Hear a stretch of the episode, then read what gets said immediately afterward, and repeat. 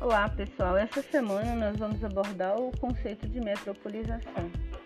E é, esse conceito está diretamente relacionado à conurbação e à formação das regiões metropolitanas.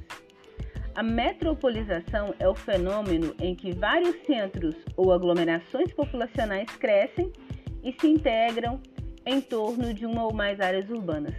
Ocorre quando uma cidade possui um elevado crescimento urbano a ponto de integrar outras cidades e estabelecer em torno de si uma centralidade econômica, atraindo pessoas, capitais e investimentos.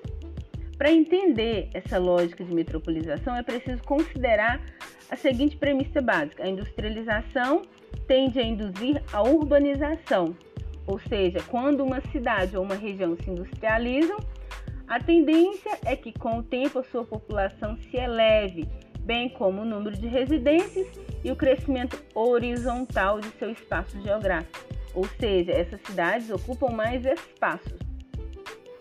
Foi assim ao longo da história que narrou, narrou sucessivos processos de industrialização ao redor do mundo e suas consequentes urbanizações e metropolizações, no século XVIII, por exemplo, no ápice da Revolução Industrial, as grandes cidades da Europa já apresentavam as maiores populações do mundo.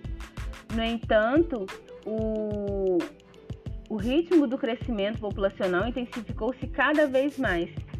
É, em 1850, Londres, então, o principal centro mundial, alcançava os 3 milhões de habitantes.